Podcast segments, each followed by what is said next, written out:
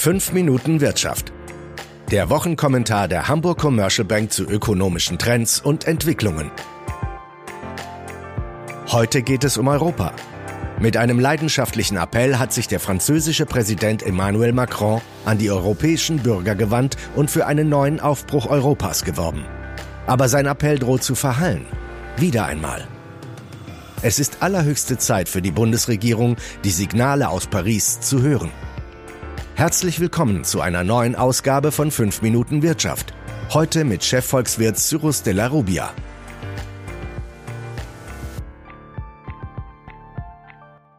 Das gab es noch nie.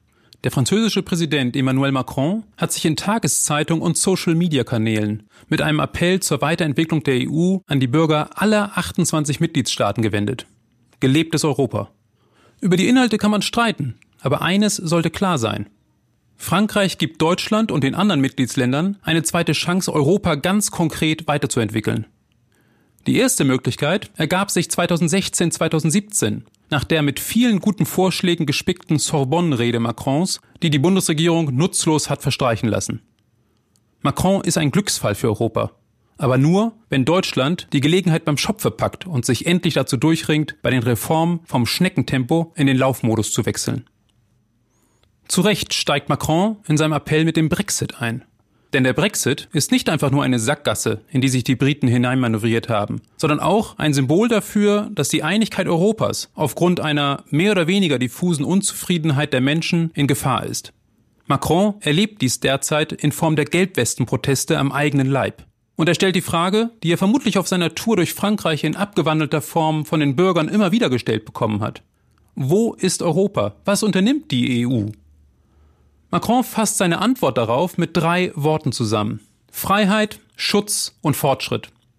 In Bezug auf die Freiheit geht es dem französischen Präsidenten unter anderem darum, unser demokratisches System zu verteidigen, etwa im Internet gegen Trollangriffe ausländischer Regierungen dass dies ein kaum zu unterschätzendes Problem darstellt, bei dem es gemeinsame Anstrengungen bedarf, belegen nicht zuletzt die US-Präsidentschaftswahlen im Jahr 2016 und die Hinweise auf die Einmischung Russlands in den jetzt beginnenden Wahlkampf zur Europawahl. Beim Thema Schutz erneuert Macron seine Forderung nach einer gemeinsamen Verteidigungspolitik inklusive einer europäischen Grenzpolizei und einer europäischen Asylbehörde. Das sind alles ureigene europäische Aufgaben. Hier wurden teilweise auch schon Fortschritte erzielt. Macron geht das Ganze aber offensichtlich nicht schnell genug, was andeutungsweise und zu Recht mit der größeren sicherheitspolitischen Unzuverlässigkeit der USA zusammenhängt. Beim Thema Schutz geht es Macron aber auch um ökonomische Interessen. Der Schengen-Raum, der neben dem sicherheitspolitischen Aspekt auch wirtschaftliche Relevanz hat, soll grundsätzlich überdacht werden. Am umstrittensten sind aber die Vorstöße, bei denen Schutz nicht mehr so weit weg von Protektionismus entfernt zu sein scheint Stichworte sind hier die bevorzugte Behandlung europäischer Unternehmen bei öffentlichen Aufträgen, Sanktionen gegen Länder, die nicht die Regeln des gerechten Wettbewerbs einhalten und die Bestrafung von Unternehmen, die unsere strategischen Interessen untergraben, sowie die europäische Überwachung von Plattformunternehmen. Macron plädiert außerdem für eine soziale Grundsicherung und einen an jedes Land angepassten europaweiten Mindestlohn. Über alle diese Punkte kann man und muss man diskutieren. Der Interpretationsspielraum ist aber immer noch ausreichend groß, um auch an dieser Front vernünftige Kompromisse erreichen zu können. Und natürlich ist es auch nicht von der Hand zu weisen, dass es Asymmetrien in den Wirtschaftsbeziehungen mit China gibt, die nach dem Erreichen eines bemerkenswerten Entwicklungsstatus dieses Landes nicht mehr pauschal gerechtfertigt werden können.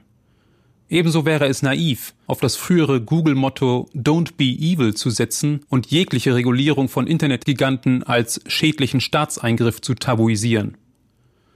Was den Mindestlohn angeht, war Deutschland eines der letzten Länder in Europa, die einen Mindestlohn eingeführt haben, sodass der Handlungsdruck an dieser Front geringer ist. Unter dem Begriff Fortschritt nimmt bei Macron der Klimaschutz und der Umweltschutz einen relativ großen Raum ein.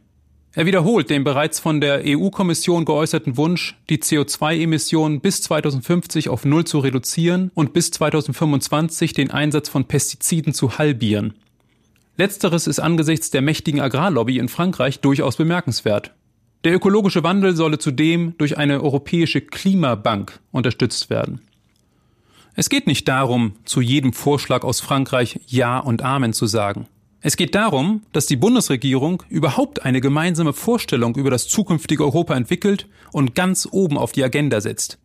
Wenn dabei auch nur ein Zehntel so viel Leidenschaft zu spüren wäre wie bei Macron, wäre schon viel gewonnen und würde die Menschen wieder mitziehen bei diesem entscheidenden Friedens- und Wirtschaftsprojekt.